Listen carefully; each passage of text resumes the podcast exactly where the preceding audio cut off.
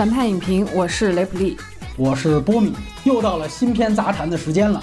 现在我们这个节目啊，其实相当于一种老友记。七月份的这期，我们请到了雷普利。这期的片单里面呢，一共有七个电影，也非常直接的可以分为三大部分。其中第一部分呢，我们留给了现在至少是圈层内啊所有人都在讨论的这个《芭比》，而后两部分呢，还是资源片为主。我主要把它分成了欧洲三大三部曲。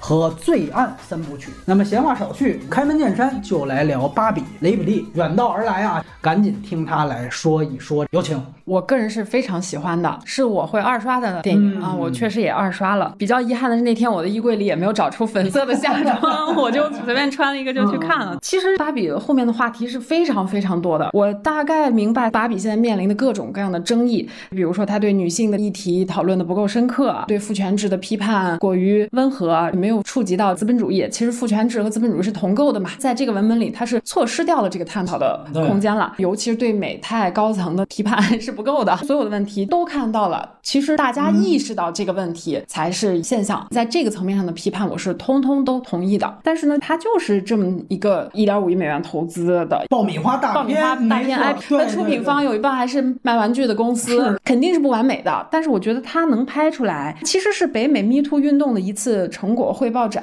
嗯，我觉得应该是这样的一个定位。Me Too 运动这么多年，现在做的是一个阶段性总结，看在这样的一个制作规模下，这个议题能探讨到什么样的深度。所以说，我觉得芭比它是一次出圈，是一次官宣。如果说芭比呈现出了非常保守的面目，也只能说这就是现阶段的现实了吧。它只能说明革命尚未成功，同志仍需努力吧。它的真正的定位其实就是一个爽片儿。好莱坞大部分的时间里面出产了这么多的主要以男性受众为主的爽片儿，它确实是一个相对少见的一个以女性受众为主的。这个稀缺性本身就是它重要性的一部分。除了批评它的几个面目之外，可能还有一个是在所有的出圈的电影当中都特别常见的现象，就是一定它会吸引到原来不是它受众的人过来看，然后这些人他一定是带着第一批人。已经交口称赞的这样的一个高预期的情况下，他们去看的，就是一般是两波评论，上联是快给我去看，下联是没有那么好。对吧？这每次都是这样。我们做电影评论工作，这很常见了。他在这一点上和他调侃的扎导版的《正义联盟》没有本质区别。就第一批是受众，包括我们第一批觉得他特别惊艳的，正是他们基于一个非常低的观影预期。尤其这个预告片一出来，大家都觉得这其实好像不是一个特别有严肃表达的片子。结果没想到一去看，发现它有惊喜。在逐渐形成一个巨大的口碑效应之后，再过来看的时候，他可能听说这是一个女权主义理。成碑作品预期。决定了反馈，它这个反馈一定是不一样的。芭比它是个果，对于那部分已经在女性主义议题上觉醒的观众来说，它不是那个负责刷新你三观的作品，它应当是一场狂欢，一个不必有所保留的共情体验。Let's party！因为这部分观众，其实你已经看过《泰》，看过《圣母》，看过《女性瘾者》，你还有很多这样的观影的空间。这些电影可以让你去刷新三观，然后另外也不必给芭比定义到什么改写历史。芭比的背后。也就是这么多年来优秀的女性叙事或者平权电影推动的一个结果。嗯，所以我也在想，那大家现在为什么就恨不得一口气就要在芭比身上兑现所有？你看那些格斗的、飙车的、上天入地、探险的，以男性为主角的商业类型片，他们最开始的表达往往也是很肤浅的，就只是拍了很多很多很多之后，它就主题进化了。包括《疯狂的麦克斯》以前是什么样，现在是什么样？那为什么大家一提到这样子的小牛电影，就觉得非常？上不了台面呢？我觉得是总体数量太少了，没有机会去进化。我就上一部这样出圈的小牛电影，好像是《律政俏佳人》和《穿 Prada 的女王》，对对，那个是千禧年之后过几年的事儿了，这都多少年了？嗯，要想它越拍越好，脱离肤浅，首先它要成气候、上规模。对这部分感到不满足的观众说别灰心，其实我们可以畅想一下芭比的未来。如果芭比装上这个生殖器官，它会发生什么样的故事？你说它会不会成为这个性的主体？它是去享乐呢，还是去生育呢？这一切都有可能，但都要建立在现在这部芭比存在的基础上，这个角度来说，芭比它也是一个种子，是一个因。另外，现在这部芭比其实也并非是在女性议题上毫无意义，它其实是在简中是一刀未剪的，也不分什么级，所以也就是理论上小学女生也可以看。那就意味着它这个温和的样貌其实很适合作为一个女性主义的启蒙电影。哎，我在电影院候场的时候，我看到了一家五口，我跟在后面，我就想，如果他们看的是芭比，对这样的一个女孩来说，就是今年夏天最美好的一个体验。但是很可惜，他们去了隔壁的影厅，对于那是吴京啊，完了，滤镜会了啊。所以我觉得，对于还没有在女性主义这个议题上启蒙的观众来说，芭比是有意义的。更何况，我们其实还是有相当一部分破大防的男性观众，他们更需要看芭比，因为他们是平权观念上的难民嘛。他们应当知道，不管你愿意或者是不愿意承认或者是不承认，这样的一个时代就到来了，你就必须要抓住这个夏天的机会，勇敢的去抵达一个新的世界。其实是不用害怕的。芭比只是轻轻的吐槽了一下，勇敢的人先想。享受世界嘛，甚至也许这种被破防或被冒犯的感觉，你不好意思说出来。首先，你可以问问自己，辨析一下这种感情是从何而来的，这个基础在哪儿？它究竟是伤到了你哪一部分男性自尊？这个男性自尊是有必要的嘛？所以，我觉得芭比更需要推荐给男性观众来看。它其实批判的呈现了由男性视角组成的电影史乃至整个流行文化史上有《教父》，有《黑客帝国》，有扎导版的《正联》，还有《二零零一太空漫游》啊。当我们把四个这个电影放在一块儿的时候，着实。感觉给扎克施耐德抬咖了啊！他怎么能跟那仨电影放在一块儿？就是每个十年选一个男性趣味代表队，这怎么最后到这儿选出一扎克施耐德来？跟前三个好像不太像一个级别，但是无所谓。早前左翼啊有一个词在文化评论里面经常用。叫做阶级趣味，说西方的文化史都是资产阶级的阶级趣味史，这是作为一个警惕，要让大众去注意的。在这个维度上，今天芭比所强调出的呢，其实是一个性别趣味。他在提醒电影史呢，主要都是顺性别白人男性的性别趣味史。所以呢，他把这几个具有代表性的电影拉出来戏仿也好，批判性引用也好。那这个东西，你说在电影评论范畴内已经有无数人提及了，它是一个显学了。但是在大众层面，它从来不是显学。这次把这个概念给提出来是非常非常重要的一件事情。对于文化史的引用、戏仿、解构，《教父》《黑客帝国》《二零零一太空漫游》，也并不是说他们三个今天就是大毒草了，并不是。当你把它提出来之后，你在看待这些所谓影史经典的时候，可以多一个视角，你也需要多一个视角。它其实非常好的丰富你自己的观看的一个多元维度。举一个例子啊，这一次芭比在海外和奥本海默做捆绑营销嘛，诺兰像以往一样，他也有一次营销活动是强调诺兰他的迷影属性。他和奥本海默的饰演者去了一家法国的 DVD 的音像店，以挑碟的方式谈古论今去谈电影史。看到他侃侃而谈的时候，你会觉得诺兰是一个真的无所不知的一个迷影式的大导。但是当你和芭比结合上一看的时候，你会注意到。一个特点，他挑选出来的那些 DVD 全部都是白人男性导演的电影，大概他谈了得有十几部吧，也超过百分之八十，不仅是白人男性导演的片子，而且还是白人男性主演的片子。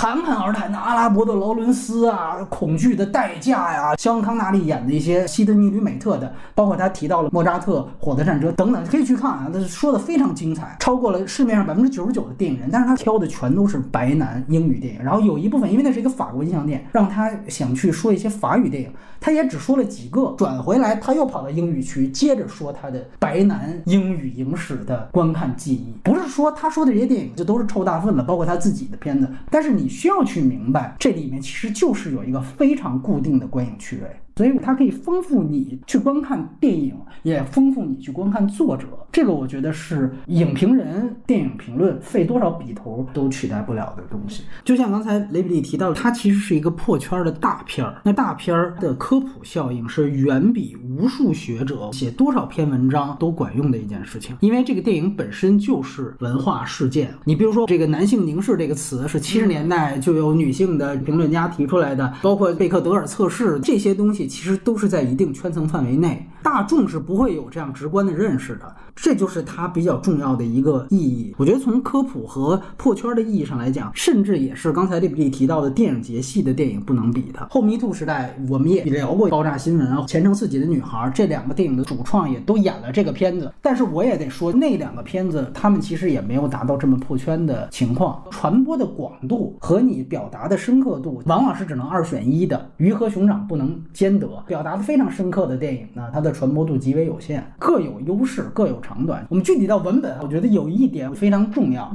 这个电影它强调了资本跟着权力走这件事儿。我们回顾一下这个电影最后的结果。本来呢，威尔法莱尔饰演的这个美泰公司的 CEO 是要去抓捕芭比的，到最后发现通过女性的革命把权又夺回来了。财务部门也告诉他，后面所生产的一系列的这些产品也真的可以卖。CEO 呢，马上就见风使舵，说那我们也可以就按照后面 所有的产品的路线来去生产，它可以。形成的一个表意是谁夺了权，我就听谁的。如果女性占领了话语权，那资本就会替女性服务。资本是没有立场的，他只想赚钱。尤其你注意到一个细节没有？就是说，当肯黑化了之后，肯拿到了这个话语权，他给到了一个美泰公司的工厂的镜头，肯的手办销量就会提升。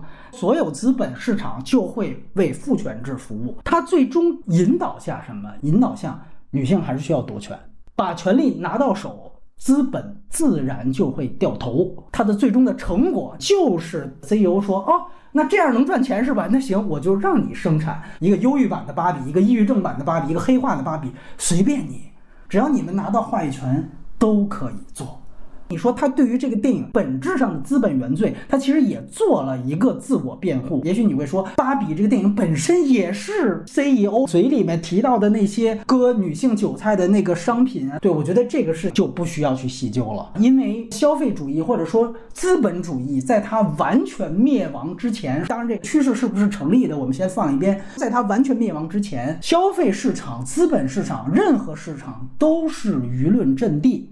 这个舆论阵地，你不去抢，别人去抢，那资本就会跟着别人走。他强调了夺权的必要性，这不是一个洗地，这是一个真正的表达。然后另外一点，最后他这个结局呢，就是罗比饰演的这个玩偶到了现实世界，他说他要找一个妇科大夫，这笔我觉得是结束爽文的作用，因为他之前通过那对母女告诉他说，人类世界你也见识到了非常差，你是不是还愿意去做一个人类？这个面对观众的时候，观众都是人，那他的呼吁价值在哪儿？其实就是让大家面对现实。那芭比知道了现实有这么大的问题，但是我还是希望做一个人类。它其实就是一种爽文的结束，一种面对现实的开始。对于他自己的人物来说，他开始只是他现实世界当中主人的一个情绪反馈。主人黑化了，他自己就也开始想死亡这件事情，人格也是不独立的。那到最后，他独立。愿意去面对现实，我觉得确实是非常不容易的一点。那我来说一下我关于这个剧本方面的感受吧。第一刷看完芭比的时候，就是它剧本上其实是有问题的，而且其实是个很大的问题。比如说没有真正。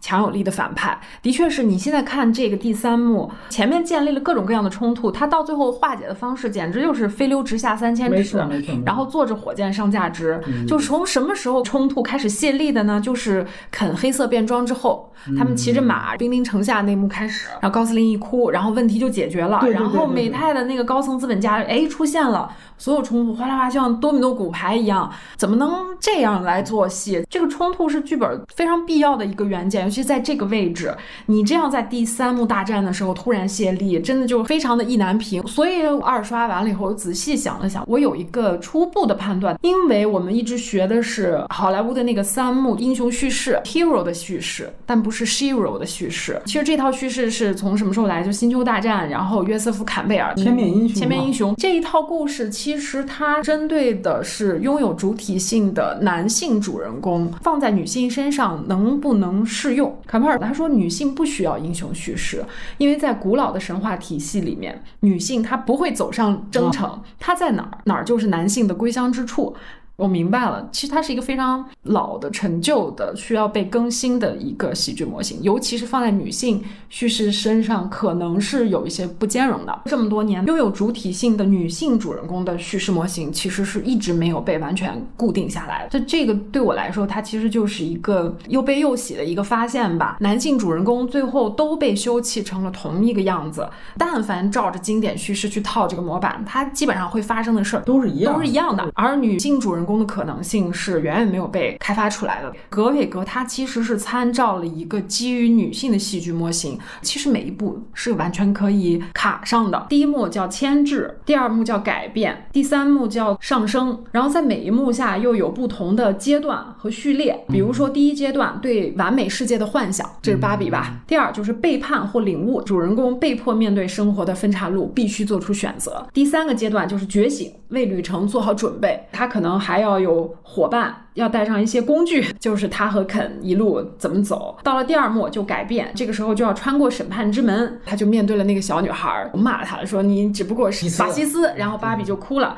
然后进入了风暴之眼，然后他不就进入了美泰高层的那个办公室了吗？失去一切，回到芭比乐园以后，发现肯把这世界改变了。到了第三幕，支持他自身觉醒之后，重新又获得了力量，接受别人的帮助，然后他们就开始反杀了嘛，然后重生，获得真相的时刻。最后就是周而复始，重新回到完美世界。我觉得可以做这么两个判断吧。第一个就是格韦格，他不是一个凭借自己的小聪明去拼凑段子的编剧，大才女不是靠灵感吃饭的，她也是要学习经典理论的。另外一个就是他可能已经意识到了过去传统的英雄三幕剧的这个东西套用在获得主体性的这个女性主人公身上是并不适用的，因为这个剧本是她和鲍姆巴赫对她男朋友对两个人一起写出来的，所以说我觉得这个对我而言，它像是一个小小的发现吧，在。在剧作方面，所以我觉得它的这个整个的节奏结构都是按照一种新的戏剧模型。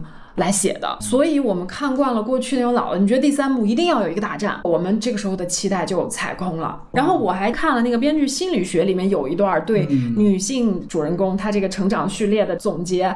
第二幕，女性就必须放下自己的女性特质，拥抱男性特质，必须要有一个男性导师。他举的例子就是永不妥协这两种模型的区别，就是永不妥协那样的女性电影和芭比之间的区别。它在剧作的结构上都是有创新的。所有女性在看男性叙事。的时候都会有一些隐隐约约觉得哪里不对，什么灵魂暗夜啦，什么导师啦，什么伙伴啦。你在这套流程里，你就觉得女性放进去经常程序跑不通。这个就是女性叙事，我觉得为什么长期处在落后的原因。它可能从根上就有一些东西是未被颠覆掉的。所以《星战后传》三部曲就是比较失败的一个案例，因为它就等于把一个女性主角雷嘛套到了老星战里面卢克天行者的成长故事当中，嗯，人物的走向就非常的高。尴尬。看到芭比评价里面有一些比较激进的女性主义者在下面评价说，为什么最后不打仗？他们就会说，因为我们女性不喜欢用冲突，不喜欢最后用战争来解决问题。我不能说他说的对，我只能说她这个女性的 DNA 是非常灵敏的。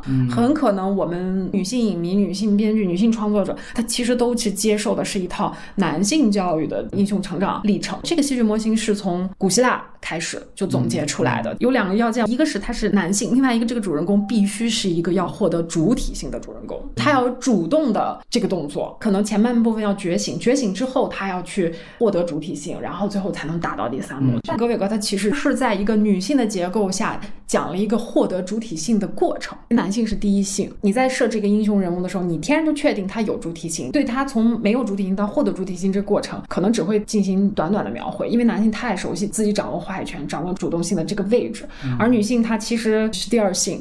他的这个觉醒过程一定要伴随着主体性的获得，而且这个觉醒、这个获得一定是要跟性别觉醒息息相关的。你觉不觉得《二零四九》整个电影其实都是高司令寻找主体性的过程？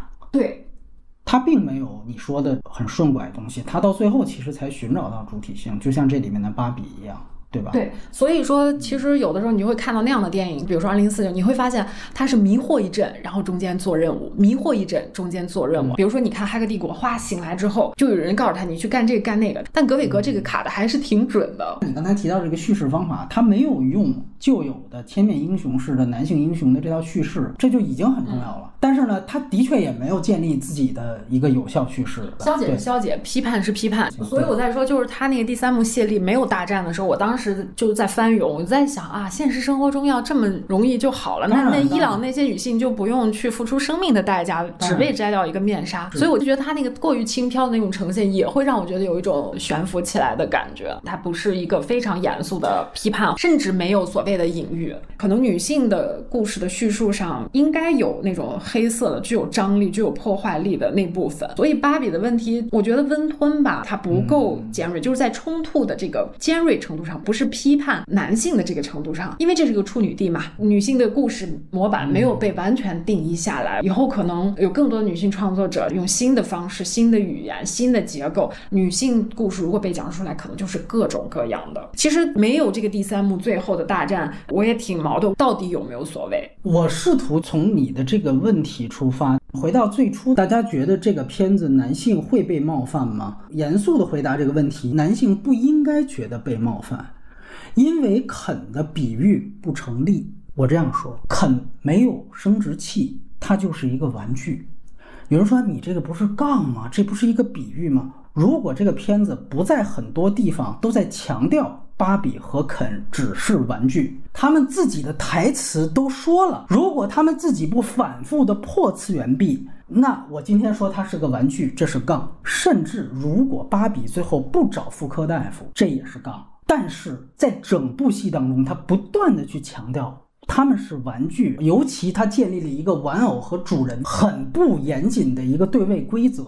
那当最后一幕出现的时候，实际上我觉得他找妇科大夫那一幕让角色产生了一种时态，这个时态是之后芭比会是一个人类，她将是你身边任何一位真实存在的女性。那之前呢？之前他们是玩偶，他们都是玩偶。所以我回来说，肯没有生殖器，肯和所有男性玩偶的黑化原始动机就不是真实的。我们想想，肯在这里面所有的黑化动作来源于什么？来源于模仿，而并非来源于欲望。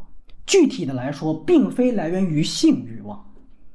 为什么会有性骚扰？为什么会有性犯罪？因为这样的人，他们是把性欲转化为了对他人的暴力。所以，如果连性都没有，那当然就不会有性犯罪。没有性犯罪，也就不会有 Me Too。那另外一方面，也就不会有彩礼问题，也就不会有地铁上的女生和农民工大叔是不是偷拍，也就没有今天我们这个性别如此对立的世界。片子里的所谓肯的黑化，都是一个玩偶的模仿游戏，仅仅是他参观了一下现实世界里面人是如何建立父权制的，他拿了两本书。然后回去照猫画虎的搭乐高，所以肯相当于什么？它相当于一个可以主动学习且有学习能力的初级 AI。记住，还只是初级的啊，叠起里那种可能都不行。这个人他有他的逻辑，甚至表面上也建立了基础情绪，这些都有。但是电影不断强调他没有生殖器官，最后芭比说教一番，这个话对于肯有没有作用呢？有作用，因为它是一个玩偶，所以有作用。他之前的黑化也只是模仿。但是性欲是一个设置问题吗？权力欲望是一个模仿问题吗？同样也有人说说最后导演借芭比之口还对肯道了个歉。原来我们开闺蜜派对好像晾着你也不合适。有人就觉得这两句是不是女导演也想找平衡，或者说男观众会不会挽个尊什么？我觉得都谈不上，这个也没有意义。他说教的对象有效，是因为他是一个玩具。现实世界里说这么两句根本不会起到。任何作用，所以这里就谈到了雷比刚才提到这个第三幕的问题。第三幕的缺失是在于，它不仅没有性，它其实也没有暴力。当然，这个片子是把直男之间的打架，它平替为了歌舞片段，嗯，对吧？它变成了一种斗舞。但我指的是真正的暴力，尤其是性别之间的暴力。这个电影是完全回避的。这里的男玩偶们。它不具备任何有效象征的一点就在于，你可以把直男写的很蠢，但是你把他们写的非暴力。那我不知道你这样去比喻直男的话，那就破防大可不必了。这里面的男玩具除了之间的斗舞之外，他们是没有真正的攻击性的。回到最后推翻肯王国的戏份，首先是挑拨离间了，把刘思慕和高司令让他们两拨之间大打出手，然后趁着这功夫。他们这个政权就被推翻了，但是在这之后，双方立刻就认栽了，就认了这事儿。尤其高司令认识到了自己作为一只玩偶的这个局限，打住！真正的权力拥有者，他在面临权力威胁的时候，一定会不惜一切代价使用暴力以维持统治。这个权力的拥有者，你可以说他是父权制，你也可以带入任何房间里的大象、大环境里的铁拳、利维坦都可以。但是他们当中的哪一个都不可能瞬间缴械。现实世界里面，即便刘思慕和高司令会有矛盾，但是基于人性，我说的是真正的人性，他们不可能低头认罪。派系之间再如何如何，也没人会束手就擒。所以回到芭比。我真正的疑惑是在于，主创究竟是如何看待性别对立这个问题的严重性的？他到底是觉得父权制的威胁现在太严重了？还是说父权制其实根本没威胁我，它就是纸老虎，一捅就破。具体的台词上，他都用很卡通的方式呈现了普信男的表面的行为，基本上也没有跳出杨笠段子的范畴。但是在宏观上，我似乎觉得他就是认为父权制啊摆在那儿，咱给他来一出刘上高下。就能给他灭了。这个大爽文写的没有欲望，没有暴力，他可能构不成对于任何建制的比喻。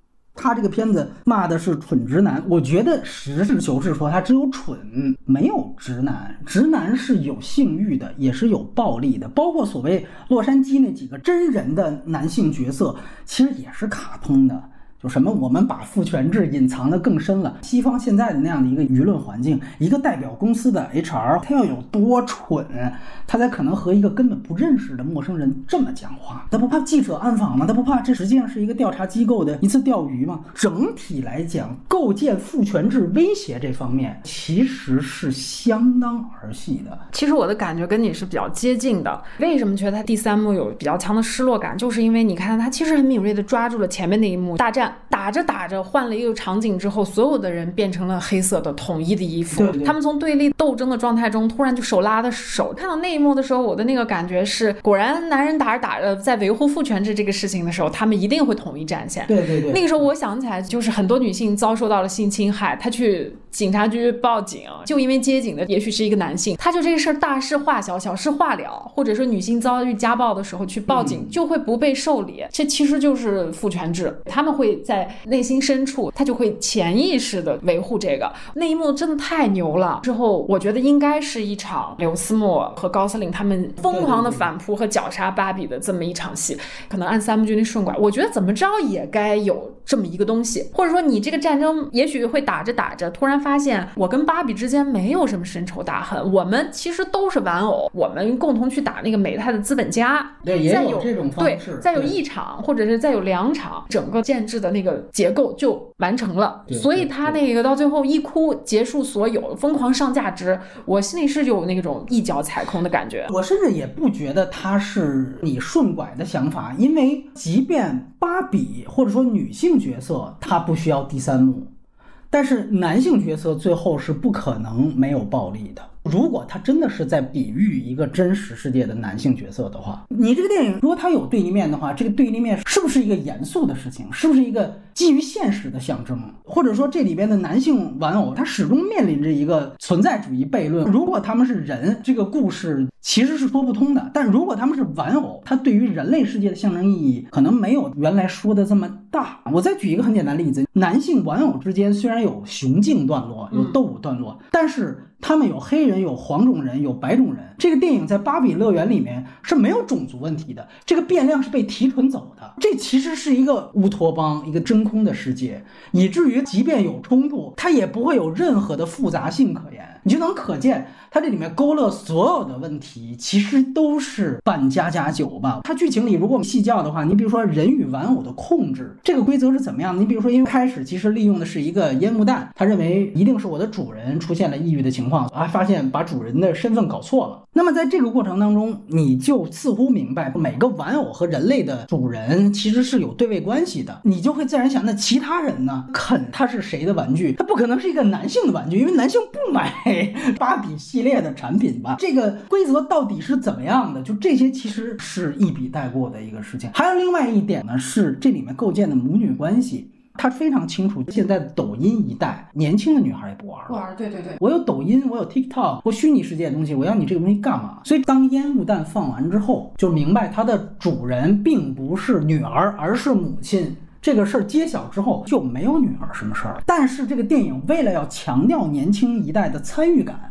说白了，这部分电影票是非常非常重要，所以他后面做的一件事情是让女儿做奋勇状。他最后要起到一个作用，就是当他们逃离出已经变成肯王国的这个幻想世界，是这个女儿说：“妈，你得回去救已经躺平了的芭比。”那这个动机是哪儿来的呢？是他们俩同时听了一首歌。他跟着他的母亲一起唱了一首他开始不屑于唱的一首老歌，也就是说，他在表明其实年轻的抖音一代跟母亲的一代的流行文化的影响也没啥区别，只是这些人假装叛逆而已。大家都是同听一首歌，同唱一首歌了，于是乎才有了迈克尔·切拉突然跳出来，完了才有那场掉头的戏。说句实话，整个这个剧作建立其实也比较牵强。女儿的这个形象类似于《中国机长》里边的关晓彤一样，就是这里其实。没你什么事儿，你都没上飞机。但是电影需要营造出一种全民参与的假象，那么在最后票房上的确赢了，但是呢，在剧情上并不成立。所以你能看到这里面有很多在营销策略上很成功的东西。你让他再选一次，你就知道说这个女儿后面没什么参与感，他也会这样加。其实就是他浪费了一个重要的角色，没起到戏剧功能嘛。是，这还有一处也是这样。就比如说，你记不记得美泰公司里面有个接电话然后传令的那个男性角色，有名有姓，名字还贼长。这个角色要是能跟肯勾连一下，比如说他俩是心电感应的这种关系，你就能够明白肯在男权世界里面遭受了什么，也一样是被压榨嘛。然后肯压榨完了以后回去，我还是来压迫女性，过得比较容易。这个就说得通了嘛，因为你按说男性是不会买。肯的玩具的，但如果他是员工的话，至少作为研究所用，他可能会是一个从小喜欢玩肯，但偷偷不敢让别人知道的这么一个角色，也可以这样设定嘛。那如果你这样子去勾连，是不是就能把父权制和资本主义制度是同构的做出来了？然后怎么系统性的压迫女性做出来？就是那部分男性，他其实是被权力上位者男性压迫了之后的男性回来欺负女的。对，他会把肯的动机做得更加有现实感。但是我还是强调我优点的那个表达，我认为他。他并不想把资本和父权制同构，我认为他是在说这其实不是一码事，谁拥有权利，这资本就跟谁同构。遗憾的地方是在于，我本来以为芭比。戏仿红丸蓝丸的时候，高跟鞋和平底鞋的比喻关系，就像《黑客帝国》里面的红丸和蓝丸一样，就是男权群体里面有一个流派，就叫红，就叫红丸主义，他是要对这个做出回应。后来发现其实是我想多了。我这样去讲，就是为什么男权会有一个红丸主义，他会认为这个世界其实是一个母权制社会。你意识不到这个问题，你就是吃了蓝丸的人。这个在他的信息茧房里面有一套非常强大的理论体系。嗯，好样的。这个是现在真正的时代现实，大家都认为对方吃了蓝丸，大家都认为对方还没有觉醒，我们是吃了红丸的人，所以男权不可能会说出我们把特权隐藏了更深了，没有人会这样讲话的。相反。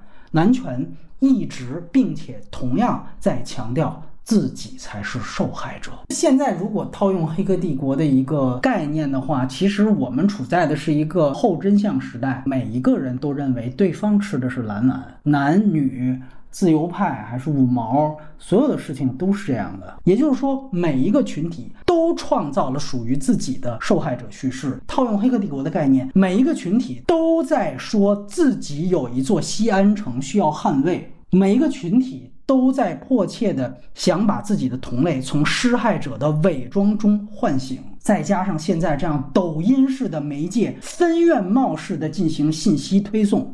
每一个群体都非常轻易地获取自己那个减房次元壁，所以现在真正的对立是建立在大家互视对方为霸权主义，包括也有对男性叛徒的简称，就是如果一个男性太过于认同女性主张，西方管他们叫白衣骑士，中国这边管他们叫沸羊羊吧，我记得应该是这个词。说白了，就类似于有一些女性群体眼里的娇妻，你太过于认同对方性别，太过于依附对方性别，你就是我们这个群体当中的叛徒。每一个群体都会是自己的群体里面有一批跪久了站不起来的人，有一批自愿装睡而叫不醒的人。我本以为他用《黑客帝国》的这个解构是在做这样的呼应，这真的是我想多了。我并不是说电影能不能改变这个现状的问题，但是他甚至可能都没有认识到这个现状，性别的进一步对立在慢慢的吞噬中间地带。你刚才说到了信息的茧房，但是你有没有想过，信息的茧房是有一个饱和度的？当它茧到一定程度的时候，它仍然是会需要被撞破的吧？所以说，每个人都不可能在这个茧房里面就一直待下去。可能更有洞见的人会写出觉醒的故事。未来像芭比这样的觉醒叙事就会越来越多，反而是那种探险的冒险追逐的故事会慢慢显得很疲软。主要原因就是饼都不是很奏效了。为什么女性主义和觉醒放在一起？这两件事。这就天然特别对味儿呢。我觉得，首先，女性长期被规训成为第二性，她的觉醒之路就是首先要通过对父权制的反思，这是照在所有女性成长和觉醒路上的第一层壳。而有一些男性，他如果一旦觉醒，他反而就直接可以 to be or not to be，很少回过头来反思自己的性别。他作为一个男的，天然就接受了。尤其是当下这些顺直男，他特别容易掉入那种优绩主义的陷阱，面前总有一个胡萝卜在吊着你。而女性其实是因为这么多年都没平权呢，那个胡萝卜都不一样，都同工。同酬有些地方都做不到呢，长期没有这个胡萝卜，它没有被驯化的，更容易掉入优绩主义这个陷阱。绩效嘛，KPI 嘛，要成功要这个要那，包括给你许诺的，你努力了，你就一定能阶级上升，你就能通过某种通道。所以说，女性一旦从婚姻和家庭中走出来，她其实会有机会获得醒过来的机会的。目前从男性里面发表激进言论的都没有到你说的优绩主义的这个问题，他们其实就是非自愿单身者。他们的性欲得不到解决，我也看到有些评价说，中产男性早就给这个片子打五星好评了。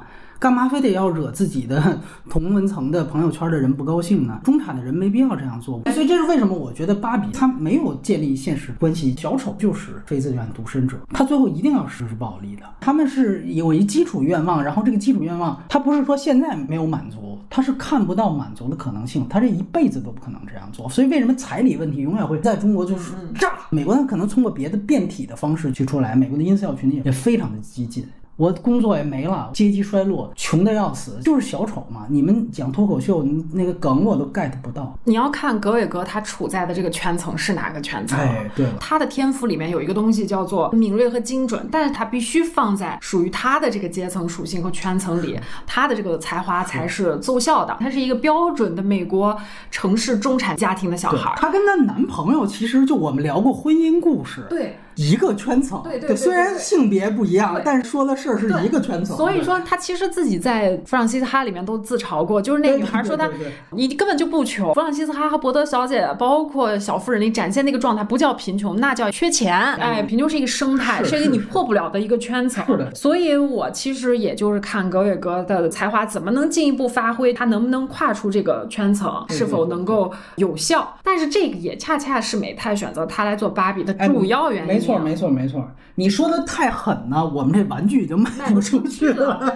对，这是最重要一问题。是，这个是格伟格的核心才华。但是他那个准吧，简直就是每次都能戳中我。所以我有时候拿格伟格做一个对比，我就觉得可能我不是说阶级圈层跟他这个圈层自己的那种心理那个状态，可能有时候跟他是比较接近。你看那年我就特喜欢伯德小姐，我一看伯德小姐，你说那个他那个老家 Sacramento 是一个首府城市，对，但是它其实是一个三线城市，跟我老家是一模 一样的。然后那种家庭环境，那种成长经历，从小城市考到大城市来上学。弗朗西斯他也是，都是他自传，都自传。所以就是，我就觉得有的时候看格伟格，这是一个对比吧，对照，其实就是你说的这么一个圈层的问题。当然要破圈啊，大家都要破圈。这是我们对于一个导演或者一个作者是不是严肃看待的一个问题。如果他将来希望能更有所成就，他可以，你必须破出来。对，一会儿有一个就死不破圈的人的悲惨命运尸体，我们一会儿。说要在节目里面聊，而且他们其实啊是好朋友。对对对对，你让那个人来找芭比，当然性别这些东西可能没有那么敏锐，但是可能他装修上要搞得更漂亮，对对吧？吧？对对对因为他们是处在同一个圈层的。齐泽克引用拉康的话，就是说要走出想象界，拥抱时代界，就每个人要走出自己的那个自恋的那个东西嘛，走出那个小小的小茧房，这个才是未来世界可能最佳的一个解法。对，这就是我肯定罗比最后变成人类的这一笔，它其实就是爽文的结束。其实他写的最好的两处，一个是坐在椅子上哭，然后最后就结尾获得一口真气的那个给了一个特写，其实很美那个对地方啊。对对，再强调另外一点，这个片子呢也证明了电影比其他的媒介更能制造文化事件。我看到这个片子当中，它非常有效的这些拍点。公允的说一句，它其实相当于把杨笠的段子给具象化了和影像化了。它从创作经验和提炼能力而言呢，比如说杨笠跟葛导之间，我觉得他们没有本质区别，谁高谁低这不存在。真正有区别的是媒介，是好莱坞全球发行网的这个威力，这是其他媒介暂时是没有的。当然，好莱坞现在还多了个全球流媒体，但是总之我们会发现，它制造整个文化事件形成全球共振的这件事情，还是只有电影可以完成。所以说到底，谁能把一个概念、一个理念破圈推广到极致，这个媒介最顺手的、最可能的还是电影，或者准确说还是好莱坞的这一套发行网络。你说这个，我其实也有感觉，电影它真的是一个会把意识形态不知不觉的输入到你脑子里的媒介。是就像这里面的很多吐槽顺直男的梗，其实我在网络上看过很多，我都已经麻木了。但是我这次在芭比上再看的时候，哎荧幕上看的时候，笑到头掉。就是因为它是一个具象化的，这个媒介魅力就是始终存在的。像你刚才说的杨笠吧，我觉得博德小姐特别像杨笠，她是个脱口秀式的喜剧，大部分是靠段子、台词去营造的那种笑点。但是我觉得芭比它有另外一种呈现的方式。刚看芭比的时候，我就觉得它是一个无法被定义的无厘头喜剧，它特像周星驰。有有有，对吧它解构了很多东西，你看，你看他的人物的那个表演的方式，那个逻辑，包括他那个笑点，包括跳舞非常无厘头。对，他调动了很多那种视听手段，很活灵活现的呈现他喜剧桥段。我觉得最有意思就是那个肯进入父权世界之后，有段蒙太奇混剪各种男性气质，不要抬头那个导演亚当麦麦凯这样的一个手法。还有一个我觉得特别新颖，就是芭比和肯在分手的时候，肯扔衣服，当当，空中就定格了，又是符合芭比这个片子整个的基调，消费主义卖玩具、服装展示。另外一方面呢，其实是一种嘲讽，消解。俩人都分手了，都这种时刻还不忘展示一下衣服，就拍成一个广告片儿那种。还有就是什么 Mojo Dojo Casa House，还有海滩斗舞的那个编排，所有人那种怪异的表演，但是信念感满满，非常的无厘头。还有那种平角之后，所有人那个反应、尖叫、呕吐，它特别简单，但效果是拉满。所以我觉得格里格是有喜剧天赋的。我今年有一个期待，就是看他能不能拿视觉效果的奖。因为服化这方面肯定是没问题，原创歌曲、艺术指导，我觉得胜算比较大对。看他制造出来的这一套视觉的效果，他 CG 用的量其实是蛮少。过去无声电影时代的那个老手艺，包括他做载具，从这个世界飞到那个世界，这个是他在拿奖上面的一个看点。表演，嗯我这次必须要 Q 一下这个罗比，看到他今天呈现出来的状态是无限感慨的。你想，他九零年生人，嗯，从澳大利亚到好莱坞打工，从一个被男性凝视的花瓶角色，现在变成最卖座的女性电影的制片人，有了自己的公司。然后我就特别想他能不能变成一个像布拉德皮特那样的一个明星啊。然后另外一个就是我今天看到他隔壁的同龄的大表姐詹妮弗劳伦斯出了一个不咸不淡的性喜剧嘛。嗯我看了，我看了。他好像还想用一个旧船票登上一个新的客船，这种感觉其实就是无限的唏嘘吧。一三年大表姐拿小金人的时候，啊罗比刚刚拍完《华尔街之狼狼》，这十年间两个人手里的剧本就完全调换，处境就已经天上地下了。中间经历什么是一场 Me Too 运动，我觉得这个还是非常有意思的。啊，他当时拿影后的《乌云背后幸福线》是维恩斯坦，他现在是在给他的命运礼物背后的那个价格在还债、还信用卡呢。其实对于罗比来讲也很不容易啊，他这之前已经连铺了好多部了，这什么阿姆斯特丹呀、包包括 X 特遣队演小丑女嘛，巴比伦跟小行星城也都铺了，这个确实是他的一个翻身作。你要说一脉相承呢，还是爆炸新闻吧？这个是真的有迹可循的，他去参与这样的叙事。前程似锦的女孩也是他制片人，在这里面这个比较胖的那位女演员，她就是前程似锦女孩的导演。她其实是跟着这个 Me Too 运动的这个议题一路走对过来，对，就是先爆炸新闻，然后再前程似锦，然后再到芭比，三部曲吧。行，我们大概就谈这些。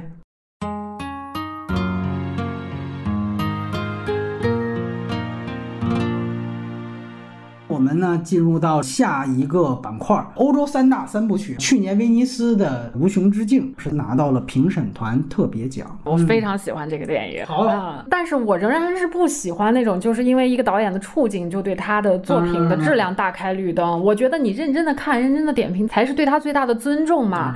贾瓦帕纳西从出租车到后面三张面孔到无穷之境，其实三大一直都在轮番挺他，对对对但他就没有好意思躺平在那个可怜人的位置上。他一来在这种严苛的环境下，从来不缺席创作；第二就是他努力的探索他表达的一切的可能性，一部拍的比一部还好。所以我觉得他是值得一个大写的 respect 的。导演想让你说的话，然后伪装成纪录片的那种塑料感，其实是没有了，回到了以前的那个状态里面，等于说闯出了一个新的表达路径来。嗯，文本首先它就复杂，最大的悬疑性就是我有没有拍到那个照片。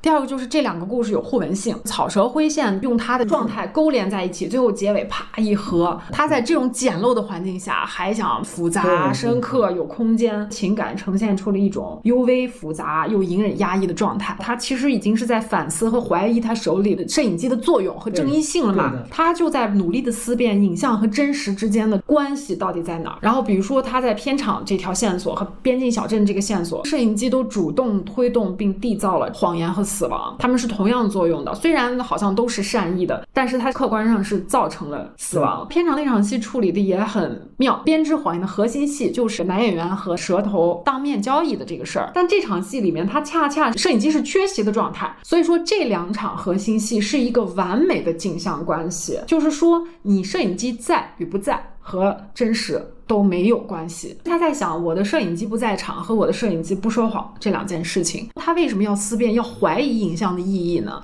按说我被禁足了，我不能拍了，我是不是反而更热切的拥抱影像？就像出租车那个状态，我疯狂的拍，我架个摄像头我也要拍，我有一种隐隐约约的感觉，他其实是在抑制他自己对电影创作和影像的欲念，否则在这种压抑和痛苦的环境下，那种爱而不得反而会反噬他。而且我看到帕纳西这三部里面最大程度的把自己作为一个人物去塑造，可以判断出来帕纳西是一个节制、慎独的一个知识分子。就那场戏，他不好意思揭开房东墙上画像盖的那个布，虽然没有人看他，然后他来到国境线，别人说你过来吧，他踩到那个线，哗就退回去，就是要克制自己。这样如此的刻画和塑造自己，他其实是非常希望被看见和被理解。他也是处在一个极度孤独的状态里面，尤其是结尾那种愤怒、那种痛苦被深深压抑，最后结尾想爆发的时候，啪，这个片子就切了。我不能崩溃，我一旦情绪崩溃了，我就完了。要说缺点，可能还是有一场关于熊的那个点题的戏份，就说这世界上没有熊，熊就是你的恐惧，能让敌人更加强大。我觉得这个也是他的那个老问题，就是让一个口播口播式的一个桥段口。播价值观，对对对，但是你在全片的这个结构下有这么一处，我觉得很克制可以接受。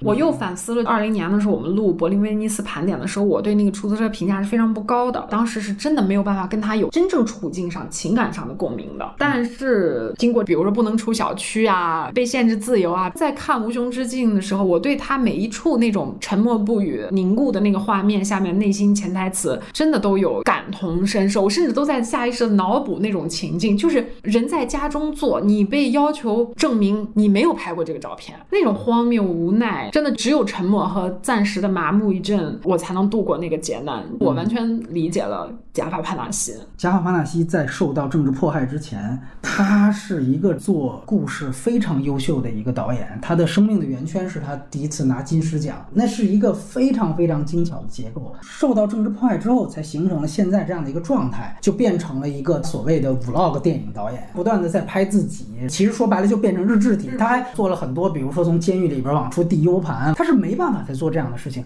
但是《无穷之地》在他的这一系列 vlog 电影当中，真正又回归到了一个非常严肃的剧作，一个真正属于严肃电影的结构。有一个表达是，如果他当时按照铺好的路跨过国境，去到了在土耳其的剧组，后面两个悲剧就不会发生。也就是说，整个这个故事就是因为贾法帕纳西的远程遥控所导致的悲剧。这其实是影像真正的在闯入人家的真实生活。所以我觉得他这个是对于自己，也是对于影像这个媒介的深度怀疑，同时建立的巨大的悬疑性。不知道你怎么看待这个熊？开始我们都会以为伊朗的熊就像我们的大象吧，但实际上并不是。是自己从那个国境线跳出来的那一下。对，这个也是他悬疑的一部分。我们天然的带入一个视角，他也假定他的受众知道。我这一步肯定又准备骂伊朗政府了啊！他告诉你，其实不仅仅是这样，他也不断的纠结，我在这个过程当中创造的任何影像是不是帮凶？你说那一对情侣，尤其是那个男青年，他有非常好的未来，他在德黑兰上了大学，但是因为参加了示威，所以他只能被遣返原籍，然后又和传统文化发生了巨大的冲突。导演一直认为我是自由派。我的影像应该是帮助这些人，但是在这个电影当中，他给了截然不同的答案。他是一个特权人士，他这之前有无数次走过，最后他真正决定要走的时候，他发现真正的死亡是早就想走但是走不了的人，死在了那个村口。原来他的 vlog 题里面是没有真正死亡的，都是口号嘛。我遇上一个谁，我怎么样的，他是没有动作的，没有死亡的。但是这个电影其实是有的，而这个死亡来源于影像的操纵者。导演的身份并没有从他在电脑上遥控指导剧组的方面体现出来，在这些方面他是越来越失控的。他真正控制这两个故事是在于他在国境线上的懦弱。那两对情侣都是有非常强烈的想走的欲望。但是他们离开不了，他做了两个方面的质疑，一个是影像是不是还有用，二来就是我是不是还愿意去使用这个媒介。所以他对于自己持摄影机人这个身份是有非常非常大的自我质疑的。如果发生在也是自由派的人身上，甚至一个回不了中国的人的身上，你会发现大部分人都是非常傲慢的。我是受政治迫害的弱势群体，我就是天然的受害者。大部分人是没有这个反思能力的。贾瓦哈纳西通篇都在自我反思，他其实是应该在反思：我究竟是要躲在我这个导演身份的背后做一个苟且者呢，还是我站出来真正勇敢的做一些事？这个片子在反思自己的怯懦嘛？我究竟？有什么责任？影像究竟有什么责任？影像对这个社会、对这个世界究竟有什么责任？伊朗当局已经配不上这样的一个意见者。这个是无穷之境。进入到了今年柏林电影节主竞赛的《两万种蜜蜂》是今年最佳主角奖。我觉得本片打开的最佳方式就是和芭比同服。同服是什么？同时服用，因为他们在对抗父权制和自我觉醒这两个议题上面是完全重合的，甚至有同样一句台词：“你可以成为任何你想成为的人。”可以看到同样的主题在不同赛道上面的呈现方式有多么大的不同，也可以更好的理解商业类型片和艺术电影在文本创作的时候有什么样的不一样。从男性角色，我们刚才不是说肯表现的不够吗？但是你看他这个里面小男孩、父亲还有姥爷非常短切片式的出现，他们依照这个年龄的递增，逐渐变成了面目可憎的父权制维护者。是是，尤其是姥爷这个角色，他压根儿没出现，但是你完全可以从妈妈的状态。深深的不配得感、不被认可的状态，你就可以看出这个外公应该是一个挥之不去的可怕的幽灵，不认同女性有艺术天赋，甚至不认同女性应该去进行艺术事业的，完全是把女性作为创作的素材。素材包括他父亲很典型的顺直男、自私自利的形象，但是他这个哥哥又是一个很有同理心的温暖的小男孩，这个就带出了一个可供思考的空间。男性是在哪一个年龄阶段怎么？样变成一个面目可憎的男权维护者，可憎的并不是生物学意义上的男性，而是被制度同化的男权主义者。越长大越社会化了嘛。而且其实这个片子里面也呈现了姥姥在男权社会下为虎作伥的女性形象，尽管她丈夫都已经死了。我还在转述她对于女儿的刻薄，这是个伥鬼嘛？这种立体式的展现，那是芭比不可能有的。如果说芭比是那种嘴上刻薄，内在温和，那个这片恰恰相反，她是那种表面上温吞，但。但是刀刀到肉特别狠，它的门槛果然就要更高，受众范围就更加的小了。另外一方面，觉醒的呈现啊，这个片子里面有两场戏，一场是偷东西，那个时候他还是小男孩，他把一个偷来的东西向别人示好，那这个姨奶奶就教育他说谁偷的，他知道他有男孩的名字，有女孩的名字，他就不想选，他不想为自己的盗窃去承担责任。然后他奶奶就说你必须得选一个，这个潜台词就是你是男是女都行，但你得先当个人，你得先会为你的。行为负责。第二处，这个孩子了解到了圣母露西亚的故事。他为了维护信仰，眼睛被割了。他自己最后也就选择了成为女孩儿。他是用这样两场戏最后达成的这个叙事效果。嗯但是这几场戏你把它凑在一起，它就是一个小孩儿通过选择他的性别来获得主体性的过程。我选择我承担，我就拥有主体性了嘛。这样子的一种表达，它是高度文学化的嘛。这个影片的结尾超级喜欢，这个小男孩选择了自己的性别，坐车想起了一个片尾曲。这个歌的基调它其实是个战斗歌曲，它就是告诉观众，这个小女孩她的人生就是我选择了做一个跨性别，在真实的世界我就要去战斗，我的人生不可能一马平川。它也是表达了这个导演在对抗父权制的这个主题下斗争的姿态。你这样交叉对比来看，两万种蜜蜂又没有需要删减和禁忌的地方，可以自由的去动用隐喻和系统符号，你的观众都能看懂，可以尽情的、尽兴的实现自己的创作意图。而格韦格在拍芭比的时候，连你很美，我知道那个闲笔他都差点没有保住。对这个就是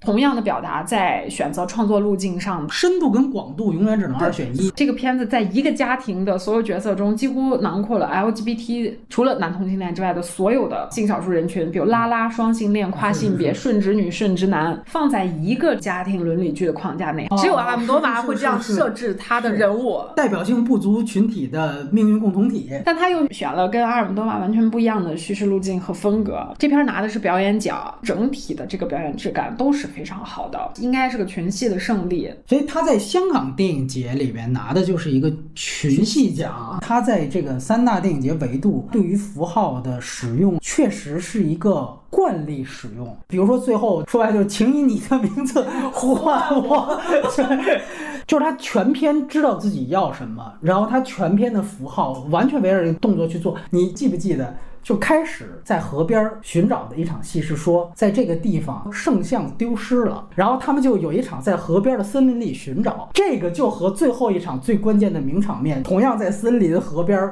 去喊露西亚的名字，而露西亚也是来源于一个圣像。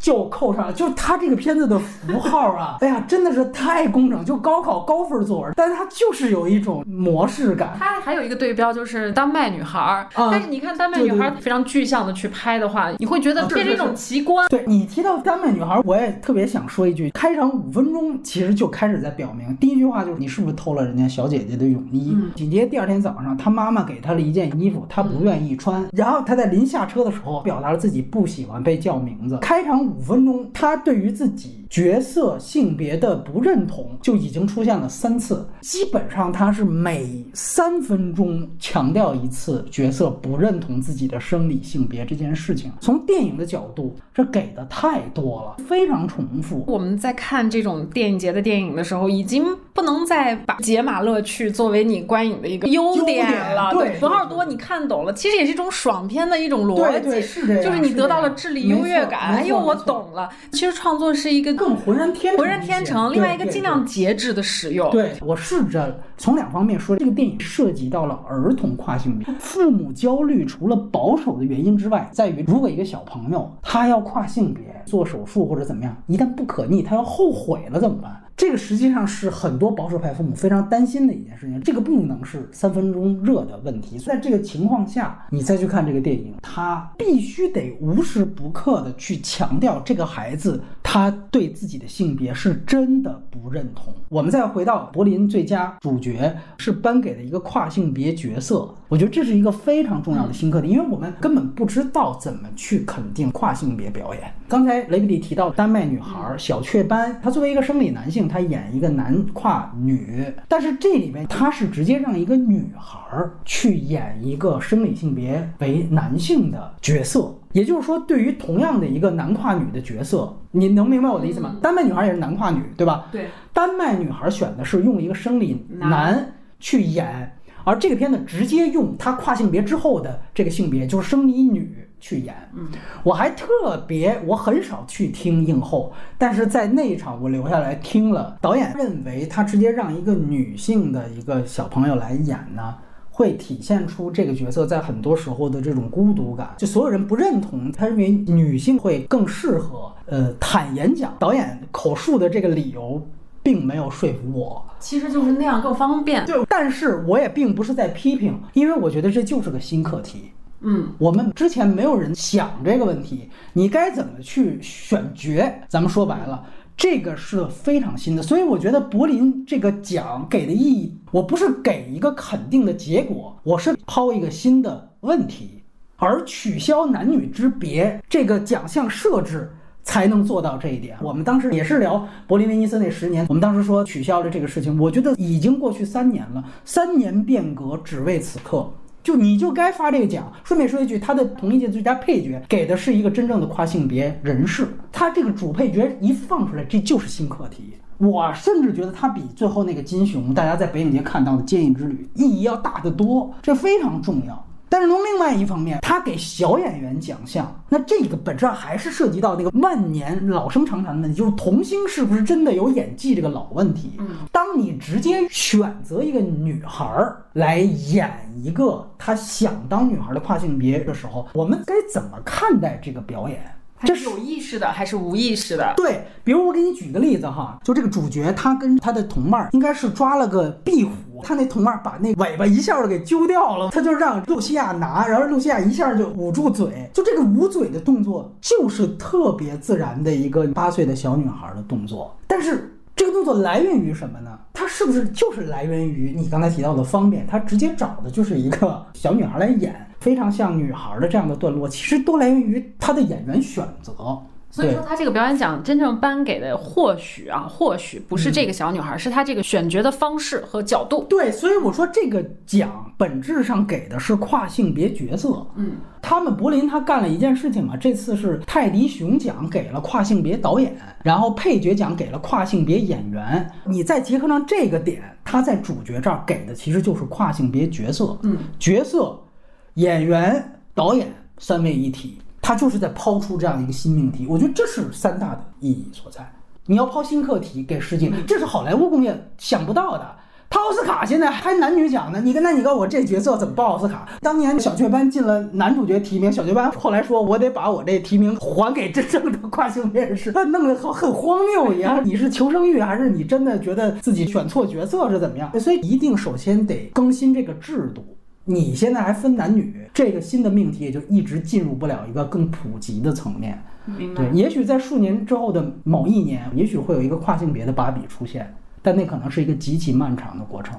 就像我特别同意雷比利最早说的，芭比是之前那些所有的电影最终的一个破圈的成果。那跨性别的角度来说，他要走的路，走到最终有出现这么一个芭比，可能还需要很长的时间。然后我们就来到了今年的戛纳电影节主竞赛单元的一个入围电影，就是《小行星城》，来自韦斯安德森。这是这个阶段看片里最让我如坐针毡的电影，是吗？真的是全程注意力忍不住的被进度条深深吸引。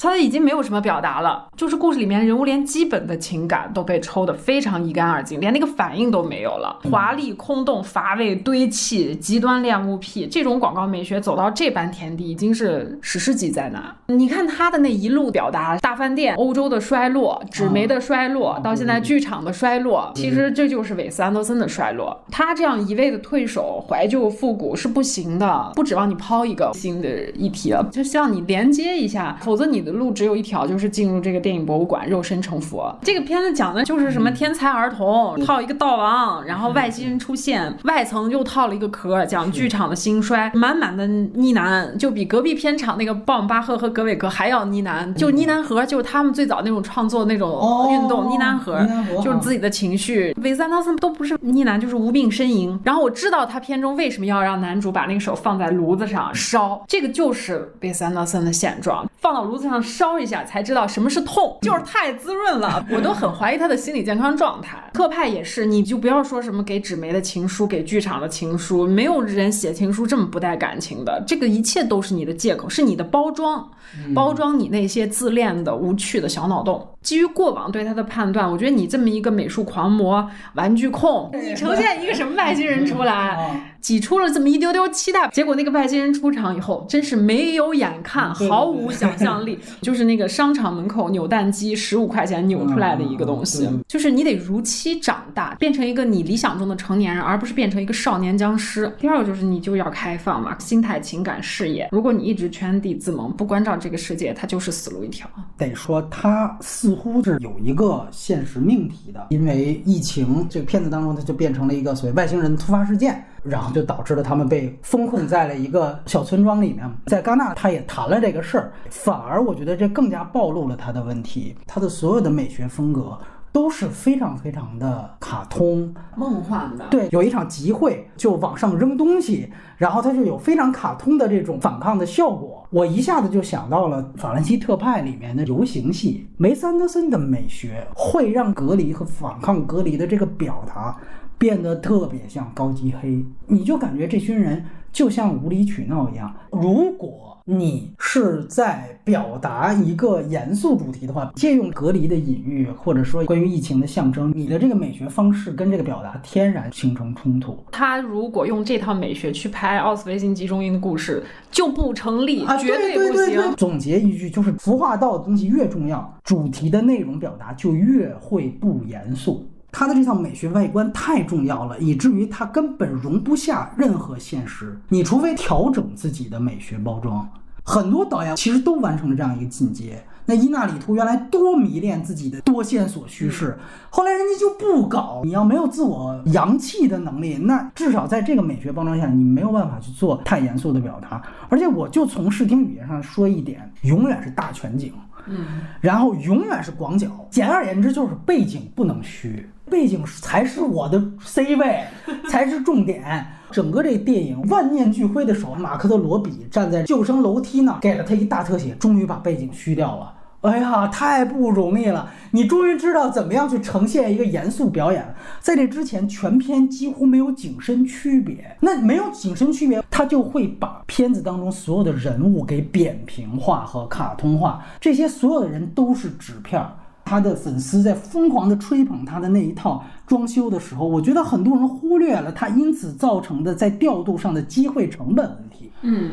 包括你注意到这里面，所有的演员必须站着不动。我后边要展现我这一套服化道，有一幕你记得吗？就是汤姆汉克斯作为一个刻薄的老爷，跟男主角打电话，有一段分屏，汤姆汉克斯就一半的镜头给你，你动都不能动，所以他有再好的表演能力发挥不出来，所以他就只能站在那儿。其实那一段是要表现他非常刻薄，台词的文本还挺一波三折的。这演员你不能动，头都不能晃，因为我这个两个分屏形成了，这是一套卡通的效果，这个构图才是最重要的。你演员不重要，所以所有的表达在这个空间当中全部都被架空掉了。在我看来，他用所有的大明星，全部都是一种奢侈品的点缀。说白了，三大就拿他当红毯集邮器，因为他的片子选了这一个，能来多少明星啊？他其实是名利场的人。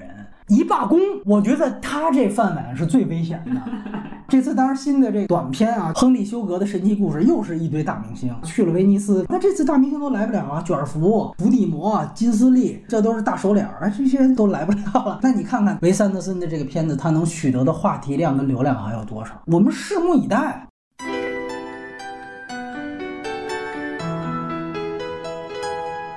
我们进入到三部犯罪片儿，先聊命案，来有请。我看之前发现郑宝瑞和尤乃海是一搭，就有那种哎呀家里没有肉了，发现花生米和豆干同嚼有火腿味，我就想看这两个银河二代能有什么不一样的火花。结果一看杜琪峰稳坐监制的这个位置上，就果然就没有什么 啊，不是那个智齿的延续了，没有那个特别强烈的风格化，视听上那个华彩的段落也没有，残酷感也收敛了，反而就是一个非常中规中矩的银河的作品。好看的反倒是尤乃海在剧本里。设计的那个各种玄学梗做的游戏段落对是有意思，有过去林正英电影的那个感觉。喜剧，对对对，我发现郑宝瑞也不意外，不仅是同题，做戏的方式、剧本的结构各方面都非常的像。那个编剧是司徒景元和邓丽奇，算是尤乃海的师傅吧，所以命案这个剧本的原创度就折扣了，这个是一个最大的问题。但是他那个桥段翻的是非常好，那就是手艺、看相、命理、算命、黑魔法，最后引鬼上身，特别有意思。上一次我看到这种把传统国学和西方都市犯罪类型结合的很浑然的，其实是双瞳。我觉得台湾有很多这样本土的这种东西。看郑宝瑞就期待穷街陋巷的疯狂追逐嘛，配上古典吉他版的命运，一下就把这个片子节奏就带出来了，很有港片的那种街头智慧的感觉，是个神来之笔。如果他以后个人风格更加强烈的话，这种段落的翻新会是他作者性的一个符号。但是你要说郑宝瑞能不能在柏林拿下一席，我觉得还是很漫长的吧。尤其是如果你还延续银河的这个母题，它不是主题，你主题得有当下性。你要么在主题表达上翻一个新人出来，要么你就是个人风格上有一个高度的集大成。再一个就是林家栋在演这个疯癫的角色上面，其实已经超越了刘青云。我不想非要拿放大镜去找这个政治隐喻，就是有一种情绪，我还是觉得挺能共感的。就是那个阿 Sir 天天盯着少东，你不要犯罪哦。那个大师也围着他转。你从少东的这个视点来看，这种死死被钉在柱子上的感觉，其实反而会让他变成罪犯。大师和阿 Sir 就变成命运的一环了。其实这种感觉我还是挺有共鸣的吧。命案其实没有任何什么隐喻之类的，它就是一个简单只给银河式的一个类型片，手艺是非常非常精到的，甚至是一种精装版。A B 提到就是台湾这边开始把封建迷信和喜剧结合上，估计八月十号《鬼家人》就会出资源。后边《鬼家人》是另外一个故事了，但是前面就是他讲鬼怎么找上许光汉的这个部分。你可以和命案去对比，这个真的就是手艺上天差万别。那是台湾现在当打的这个程伟豪，已经是台湾现在类型片最好的导演了。视听真的是差这个一个大档次哦，是差差，对，就是纯手艺上来讲。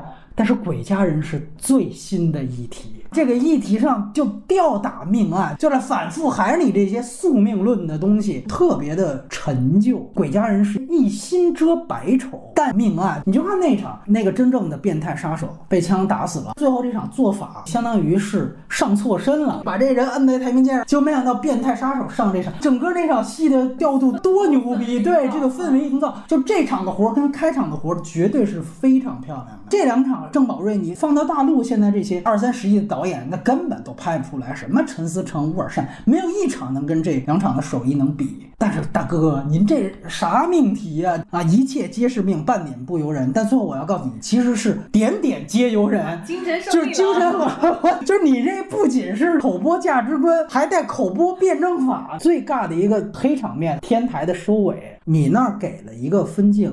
是蚂蚁嵌在死水里面，这个象征已经很老了。要放到三大里边都不够看的。我们刚才两万种秘密，人两万种隐喻，他们这还都同一届柏林，要不然他都没进主竞赛呢。完了，居然凶手拿起刀来说。我们就是蝼蚁，哎，我操！你都拍出来了，这个都给了分镜了，这还得嚷一句。完了，那边最逗就是引用的因果报应，不就是开花结果吗？那边还真弄出一盆花来，然后说我就是花。完了，这林家栋就疯了，就那我是花，就是说白了，给我看乐。你手艺人其实很厉害，你有你的核心价值，你别调动那个隐喻系统，那个东西也不一定高级，你能。直白的，不加任何形容词，能把一个事儿讲清楚，就已经是莫大的本事了。但是后来我就想，为什么他最后要安排这个呢？就是你提到跟这个意外比，意外其实最后是标准的宿命论，就是我最后没逃脱出命运。但是他这命案到今天，他想给香港人一些积极上扬的东西，所以你看他到最后吹口哨啊。包括跟那个警官和解，遇到猫，我也祝你长命百岁。整个这十五分钟的所有镜头都是积极上扬的，他是想给香港人一点希望。但是你前面所有宿命论的东西就全都兜不住了。最后到这场怎么破？其实没有破，就硬在那儿给。所以就必须得给蝼蚁，我就自己把自己拉一下，完了那边我就悟了，就这没有动作怎么办？就只能放一盆花儿，就因为其实按照原来整个银河的母题表达，这最后应该是个悲剧。对呀，然后另外他在一些表现形式上，你刚才提到的是不想再看刘青云的装疯卖傻，我其实就不想看香港电影再出现精分了，我就求求大家了，就别别再发疯了。就这个，原来我们说形容港片儿进阶过火、尽是癫狂，这是个形容词。那，现在我这真是就癫了，主角就发癫。所以我对他的看法有点像《银护三》至于漫威，就是你如果就是原来老漫威迷，你就看这个就特别适合你。那现在我们也说什么国恩之后无港片儿，那你就看这命案，它能给你找回原来的那个气氛，但是它是旧的。然后另外最后这个镜头等于是一个背光，完了走向骑行，这是个 CG 镜头，就是哎呀，香港电影这个粗糙感，在当下的这个时代，它的这个粗糙感是不断的在被放大。就原来我们为什么容忍港片，因为我们就是也看 RMB，找一找郑宝瑞早期的片子，那偏偏到现在都不怎么样，AVI 格式呢，所以我们都能容忍这些糙的东西。你现在真不够看，最后就那个 CG 镜头一出来，就他是想正面上扬，对吧？大卫里恩嘛，桂河大桥什么的。但是你那屁的那光一出来，我所有的注意力都放在这儿。我说大哥，你能不能认真一点？你找一场也不难吧？这不是一幻想场景是吧？我踩着云彩，我大闹天宫，对吧？郑宝瑞最烂的那大闹天宫，这不是这个。你是一现实场景，你能不能拍一下背光戏？你稍微注意点事情行不行？非得偷这懒儿，到最后从蝼蚁开花开始一泻千里，我后边每一场戏槽点不止，真是浪费了前面起的范儿。因为我不能寄希望于郑宝瑞他有什么树大招风式的表达，我们对于现在的香港影人不能做这样的期待了。但是他继续他智齿这条路，我觉得是应该的，这是他可能性。智齿是在后反修例时代出来的，应该沿着那个方向走，大有可为。对。包括其实现在有一批新的香港的电影，之前也提到过四字导演帮，他们就不会再把一楼一凤这种东西作为一种奇观，他这里还是作为奇观。我是真正去关注底层人的生活。你像这里面你提到的老被警察盯的这位想摆脱宿命的这个演员，他的这个角色其实非常像《正义回廊》的男主角。他们都是 inside 群体，非自愿单身者，没有人理他们。在香港那样一个高压社会当中，极其悲惨。但是这里面邵东嘛，就他还是一个符号，他可能承载了一些最后积极上扬的东西，那并不是一个真正具体的人。那这是银河诠释香港的时代也过去了，你需要看新一代的这些香港的电影人。所以你要是银河老影迷，一定要去看。嗯，你要是。我就对香港有感情，我对香港电影没感情，那这片子你看不到什么时下的东西。那第二个，我们聊《犯罪都市三》，好，这个我也要补充一个前情信息，这个是韩国今年唯一的爆款，也是唯一破千万人次的电影，所以没办法，他去年刚拍了二，今年就得拍三。然后你看到它结尾，它有彩蛋，大家别忘了看彩蛋，明年就要上四，因为这就是救世之作。所以这个是我们说所有接下来的文本讨论之前的一个前提，它是一个救世作用的定海神针。瞬间感觉他压力好大呀！我是这次一口气的补了，哦，补了三部，因为我之前完全没有看过。第三部有非常明显的他想升级的那个欲望在里面，就比如说他脱离了旧的街区和旧的同志，然后班底都换了，反派升级为两个，动作和喜剧的桥段也都在升级。这种升级特没效，因为它整体上这个系列叙事的。套路是没有任何变化的，当然还不到这个时候吧。我听说这个系列有八部，他可能不知道要哪一部开始才会描绘马东锡是个什么样的人。我觉得马东锡他这个演员，其他的荧幕形象基本上也是雷同。看他《犯罪都市》的意义又是什么呢？那就是看这个系列的固定的套路和桥段，比如说反派的动机都是一样的，就是钱。哎，但我觉得这个其实我很喜欢，别再搞什么精神疾病、原生家庭。最搞笑的是他每一次到固定时间，他就会有固定的桥段，然后固定的激励事件。我在片中看到的一个关于马道西设计的一个尺度上的把控，就是他是非常尊重女性的。就是不管任何的黑帮女性夜店工作人员，她都是不粗暴的。那其实又想到第三集里面丢了一个人物的，是那个中国籍的那个女性黑帮白会长。是他这些都没写啊，就是为了后边铺宇宙。国村隼也没死，你记得吗？嗯，这肯定就是后边四五六七八，对，就得展开。就零零七在肖恩康纳利时代，永远有一个，就是你只能杀掉我手下，后边我这有大用。就这个其实是一个系列 IP 的野心，在这儿看到了。所以就是要看。下一集马道西是如何对决女反派？他一个这种铁汉如今尊重女性的形象，跟女反派是怎么来做戏的？对对对，我怎么行使我最后那个逼兜侠的那个东西？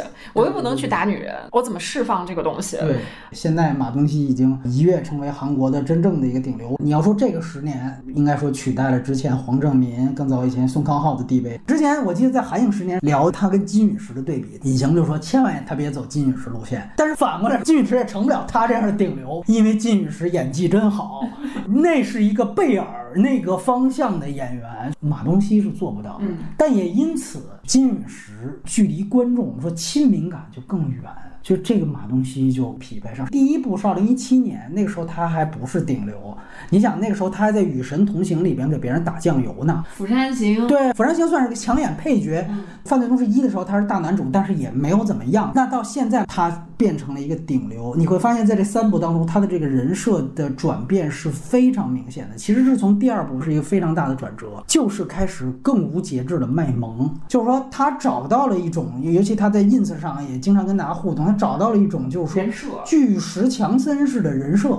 肌肉卖萌大叔，主打这个反差，就这个在韩国当下可能是一个相当具有亲和力的一个人设。我给大家讲，韩国现在是一个什么样的观影社会？芭比在全球市场都卖座，但有一个比大陆卖的更差的市场就是韩国。芭比在韩国是扑街的，就是因为韩国人觉得芭比你这是搞女权，你就完了，就跟奥本海默在日本一样，奥本海默在日本，芭比在韩国，芭比海默东亚三部。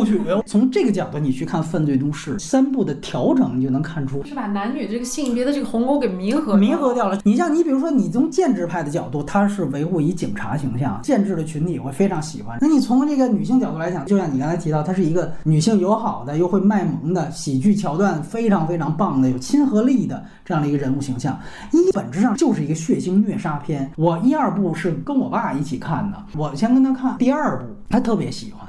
但是第一部他特别不喜欢，就觉得这片子太血腥了，天天砍来砍去，这有什么意思？其实你从我们的角度判断，第一部是完成度最高的，一直虐杀到最后，那小孩通风报信被他妈张晨发现了，小孩差点给弄死。你警察想搞网格化治理行动，我他妈把你们一条街的人全他妈杀了，是疯了一样。这是原来黄海的东西，你能看出，一是罗红枕是精品犯罪片出来的遗产，哈尔滨的张晨，那是罗红枕级别。但是你一放到非影迷区域，太血腥了，大家就喜欢第二部里面就卖萌，所以你看到第二部它是突然爆了，就它第一部其实没什么。它是到第二部成为韩国的一个救世之作，你到三这就是一动作喜剧，它的所有东西其实已经完全为了它这个卖萌人设去精心打造了。第三部的续作《吉祥物》，它有大量的独占的卖萌时刻。你比如说在情趣酒店里边说着说着，哎，这是床得转起来，这就设计好的抖音体的一个小视频。这一大胖子坐在一个圆床上，完事上面那小彩灯还亮起来。那你这个在做病毒营销的时候，你就截这段儿，马东锡扇那个夜店保安，然后还做了一个动效，咚。对对，他就要这种卡通式，哎，卡通超英。你像他刑讯一擦，他是监视器主观的，一擦完之后，那哥们儿就躺在桌子上那儿抽，这就是漫画。嗯，就这就是他要的，我不能再太多暴力的东西了，因为我已经是一个流量担当了。我韩国救世主啊，我韩国陈思诚啊，我韩国张艺谋啊，都是我。我集《流浪地球》《满江红》和《消失他》于一身，这重量不比马东锡这体态的重量轻多少啊！我不是完全在赞扬，这个是他今天到第三部在质量上断崖式下跌最重要的原因。你看他每次都有一个序幕，都要展现坏蛋有多坏。这一幕的序幕是毒贩杀警，你以为得有多大的一个血腥场面？最后发现你都没拍。直接人脸上滋两滴血，把那尸体往海里一扔，你就敢出片名？我操！你去看看《敌七》，就我没有一场在智商上碾压你的戏，我这片名是不敢放的。为此他等了二十九分钟，那是要求自己的这个品控，就这场戏要打动你。你再次看《命案》开场这序幕，假死到真死，从一个喜剧陡然就变成一个死亡段落，多牛逼的开场！你再看这《犯罪动作三》，你怎么敢？滴两滴血往下一扔尸体，你就敢出片名？动作的量级连六分都没有，你五分你要敢往出扔啊？但为啥我不能给这些事儿？我影响马东锡卖萌，你知道吗？所以你看他到最后，明明你看他被日本的黑帮给关起来了，而在那儿拷打。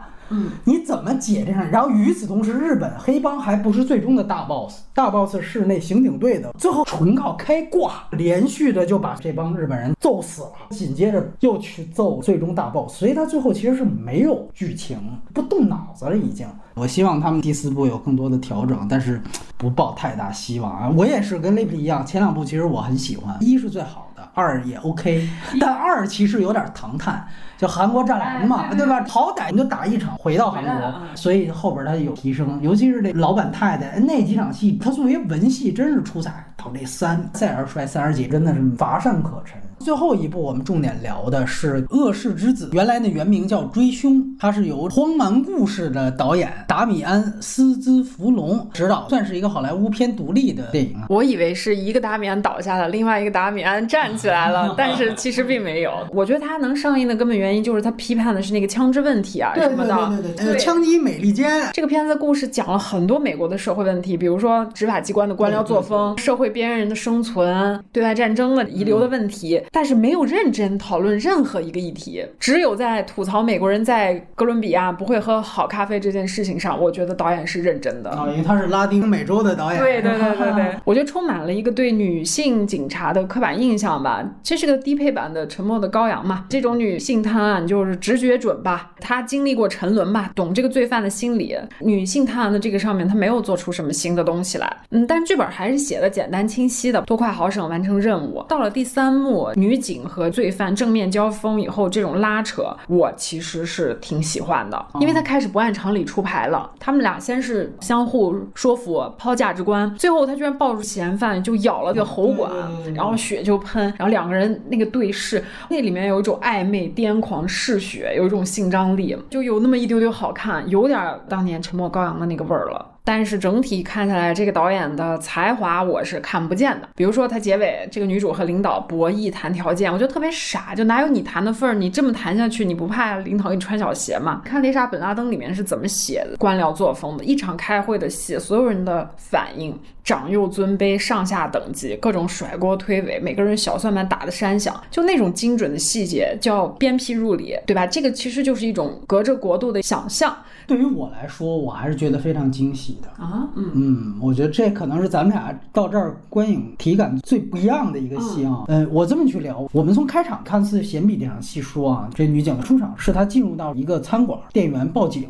其实呢，你一看就知道是无家可归者，点了点东西之后就不想走，这个店家就想把他赶出去。这女警说了一句：“这个人留下啊，就你不能赶他走。”完了就草草的离开了。这一幕其实就是整个电影的主题。后面一场购物中心的屠杀戏也有一个非常有意思的细节，是这个凶手因为他是吃素的哈，他在那儿把赛百味的肉挑出去，他把绿叶菜想收集起来想拿回家，旁边就有一个路人他妈嘴碎。就说你他妈有自尊心吗？你是狗吗？包括开始那儿一朝阳大叔，说白了就是他跟洗手间在那儿洗身体，嗯，完了那哥们儿就过来就说你还没事儿吧？完了出来之后他就举报了嘛，说白就举报了，告诉那清洁工就说我觉得那哥们儿不太对劲。我们说从一个公序良俗角度来讲啊，做的对，他之前已经是一个杀人犯了。但是达米安的角度不是这儿，就是说这个人到底是基于一什么样的理由去点这炮？说白了就是你这样一流浪汉脏了我这个地儿，嗯，对，对吧？他其实是这样一个。跟后边那赛百味那大妈在那儿嘴碎说他妈你你他妈是狗吧你你在那儿挑绿叶一样的，他们都觉得这是我们白领生活的一个地方，怎么他妈能让你这样的流浪汉就进来打扰呢？他其实构建的就是这样的一个环境，所以我说他跟这女警出场是一样。那女警让那个人留下，就说明他的这个共情是从这儿开始建立的，因为他也是这样出身的人，所以他一直是对无依之地的这样的一些流浪汉是有共情的基础的。所以这一条线数它真的有价值的，因为这很冒犯。包括他给屠宰场，嗯嗯，我操，那他妈肉雨林开场，你不觉得吗？给一大长串牛被撕被分解庖丁解牛的流水线的东西，其实是闲笔，他没必要费这么大笔墨。你听后边采访，当时他就因为脑子坏了，长得奇怪，完了就被他主管刁难，你就一下子明白他想说的其实就是流浪的这群贱民在这社会上就是被这样对待，人家就是一吃素的。人家就是一无家可归者，人家就是想在你们中产的这商场里捡点菜叶子吃。无家可归的一老太太想在你这餐馆里边喝点酒，你为什么要难为人家呢？达米安这个人。他其实有一种很强的一种，你可以说民粹的情绪在。他其实就是觉得，如果你一个高高在上的阶层把我惹毛了，我就是可以毁灭一切。他其实是支持这种毁灭性的人格存在的。我觉得这个在他荒蛮故事的几个故事里面体现的都挺明确。他其实有点野，他身上有那种原住民的那种气对，他有点这个。反对城市化，有点就是谢里丹吧，咱们这么说对吧？有点谢里丹的这个劲儿，所以我说《黄海之于犯罪都市一》就像《边境杀手之于》这个电影，它典型的是受到了维伦纽瓦式动作片的影响。我非常非常喜欢购物中心屠杀那场戏，这个戏其实是今年大荧幕观影里面我可能最喜欢的一个单独的场面。这一幕出现的时候，实际上是一个跳视角，前面正好是在所谓出柜戏之后，老警察在剥削他，突然一下接到了一个。空镜头是一个非常白的一个室内场景，完了下一幕是一个黑人非常机械推销广告，用了一种长焦镜头。第三个镜头就是接到 Zara 式的这个试衣间，也是一个大全景啊，你都找不到他要拍谁。就我觉得这三幕戏一下子就等于把前面所有的节奏全部打破了，像进入另外一个戏的节奏一样。之后你就非常好奇他要干什么。完了之后，一步一步引入到了刚才提到的无家可归者在挑绿叶菜，就是他前面积攒了这么多的空镜头，你一定知道大事发生，这是一种势能的体现。然后真正到开枪黑屏，在前面这一段落，这就是标准的维伦纽瓦，就是我在开枪之前的前戏给你全方位的调度，给你做足，把这个势能推到极点。可能真正的展开也就三十秒，我非常喜欢这种仪式感的东西。然后我觉得他也做了精心的编排布置，就到这一幕，你一下子明白哦，跟他跟序幕的结构就搭上了。就其实序幕跟这一幕都是一种闪前，你甚至可以说，就是因为序幕的时候是也是跳视角的，某种程度上你开始以为这这是一个上帝视角，然后才是女警出现，通篇就都跟着这两个警察的视角在走。直到第二场屠杀出现，所以你一下子明白，就是他用视角的变化去吸引观众的注意力。哎，为什么一下子又变成一个空间状态了？其实这不就是序幕吗？那么第二场屠杀就来了。我很喜欢你怎么去捕捉一个极其无聊的购物中心的一分钟，我特别喜欢这个东西，这就是捕捉这个城市气息的东西。然后你就会看到这个城市有多么的冷漠，多么的冰冷。在这一幕当中，我觉得他捕捉了，就是它里面提到是巴尔的摩嘛，我们对这种城市也没有什么太大的印象，但是我觉得就从这一幕当中，哎，我觉得这里是有城市气质的。他当然还是在说枪支问题，因为最终他给到的一个明确答案就是为啥。这凶手就变态了，其实是被他父亲打猎给误伤了嘛。嗯，那这误伤他没有说他父母有多坏或者怎么着，父权制没有两万种蜜蜂那种，就是枪支泛滥。但确实，我也同意雷比说，就是在这些方面，我并不认为他的兴趣点在这儿。嗯，男女主角的人物关系描述还是太客气了。如果更狠，他可能会需要一个剧作的支点。其实你能看出导演的一个表意是说，门德尔森演的这个人既是被他的官僚系统所剥削压榨，当成棋子，他其实也在剥削压榨这个女警察。我就是利用她嘛。所以那场戏正好衔接了购物中心屠杀之前，要把你创伤记忆给唤起来。你能看到这个女警察是非常痛苦的，你其实在对我进行二次伤害。但我不管，我希望你记住这个伤害，因为这个有助于我破案。在最后，我就要出书，他要爬上去了，他就是他下一个官僚的那个嘴脸，所以他就不应该在一个规定动作里去夹带私货，他就应该直接把私货拍出来。对对对对，我同意这个。你这么一说，那我就期待一下他的下一步吧，再看 一下。因为你说他那个主题我是很喜欢的，就反对现代化、城市化的这一派。他是有的，你就把他这个细节连起来，对吧？就开始我是一个。摩天大楼嘛，所有东西全都是光鲜的，全都是城市仪式。我砸烂的就是这个东西嘛。到最后越来越郊野，最后到家，其实你仔细看这逻辑不对，那不是应该第三场去哪儿杀人的时候你们再来这副？但不不不不不，最后有点刻意的让这个人带着伤口走到了一个仓库的门口，然后在这个门口被打死。就是说那个地方不是我的家。它在隐含的气质里最像的一个电影是《无依之地》，就是这个地方不是我的家。我妈认为这是她的家，所以我妈死在了这个家。我不认为这是，最后就一定得死在仓库门口。我就是从城市中心最后引到一个最边缘，我一定要死在荒野。一定是要引述这样的一个立场，就是开始他是一个城市的闯入者，到最后俩警察反而成为了他这个地带的闯入者。这就是我们所有七个的全部内容。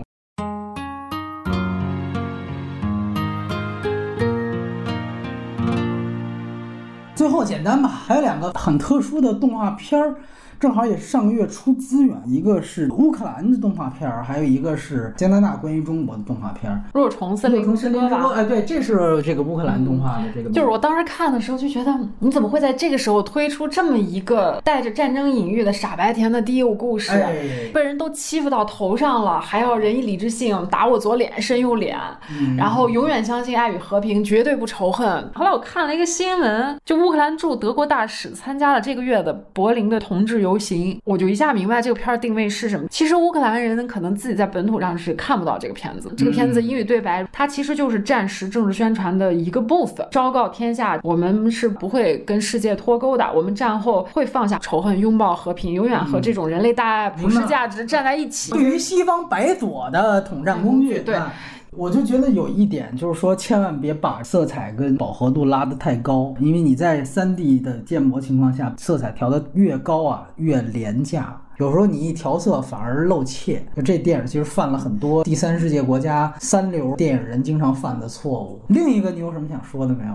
它肯定是个宣传片，我就抱着一种打开信息量、多一个叙述视角的这么一个态度去看的。对对。里面大荒谬的就是他又扯什么就仁义礼智信，然后又自比岳飞，然后英雄人物太朴素了。你应当对自我的定位有思辨和有超越。还有一个就是他对整个事件的这个回溯和展示角度还是单一选。取的这个讲述人是极其有限的，是也没有对他们现在的生活状态展开更多的呈现。唯一让我觉得有所触动的，就是他们那个乡愁。我觉得这个乡愁是真实的。把这两个片子统一说一下，我觉得动画人在资源。可能极其有限，然后条件也极其有限的情况下，大概能做出来什么样子？我觉得这是很重要的一个参考样本。这两片子一样的问题，你要是用游戏这样的建模去做三宣二之类的，这些你一定就不太会被认可。那你反过去看《逃亡》，那都是大家就把自己的个体的命运以个人化的、风格化的画风展现出来的时候，反而会对于世界动画有一个多元化的补充。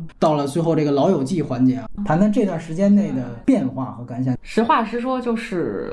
电影确实不是生活中最重要的东西了。就隔一段时间会从互联网上看到一个暴击事件，然后这样一个暴击事件就会导致你这一段时间的情绪的应激。嗯，是七月份还有呢。对，定期出现，不断的刷新你的三观，不断的突破你的底线，就这种感觉太痛苦了。所以我为什么能理解 亚法帕纳西的，就是那种绝望，那种我不行了，我绷不住了，我只明白明白明白，是非常具体的具体的对，然后加上个人生活上面。其实变动也是非常大的，就是因为有家人离世嘛。我脱网以后啊，很晚才知道半马才旦去世了。接到那个信息的前几天，刚从殡仪馆办完事儿回来，跟新冠没关系对吧？也有关系，就是基础病嘛。然后就遇上那些老人们年龄大了，在情绪上那种自我保护麻木，不想去调动情感和这个世界去共振。你对你工作的动力这些方面跟以前有变化吗？其实是有很大的变化的，就那种感觉是你千辛万苦走到罗马，然后扒着墙根抬头一看，罗马塌了，是这种心情。然后加上这种死亡的事件，又会有一种时间非常紧迫、生命非常短暂的这种感觉。那这大半年以来，嗯，市场毕竟也已经恢复正常秩序了，你觉得会让你心情好一些吗？唉。有些事儿就是发生，就是发生了，就是你是没有办法再回到那个热火朝天、元气满满的那个状态里面了。哦啊，我觉得还是挺难的。大部分人都回去了。嗯，就是有点害怕，你不知道面临的是什么。我们现在做的这个表达一直都有意义，有一个先决条件就是自己那口气是不能掉下去的，就你不能陷入虚无。其实就是《树心全宇宙》里面那贝果，你要跳进去特别容易。可以说，当你拥有了一冰箱的贝果的时候，电影就反而变成了那个让你获得对抗贝果力量的东西。点歌。今天前面全是对抗虚无的碎片，先放一首这样的歌。这个歌我觉得中文可以翻译成“润”，英文就是 “Way Out”。祝大家身心都有出路，长命百岁吧。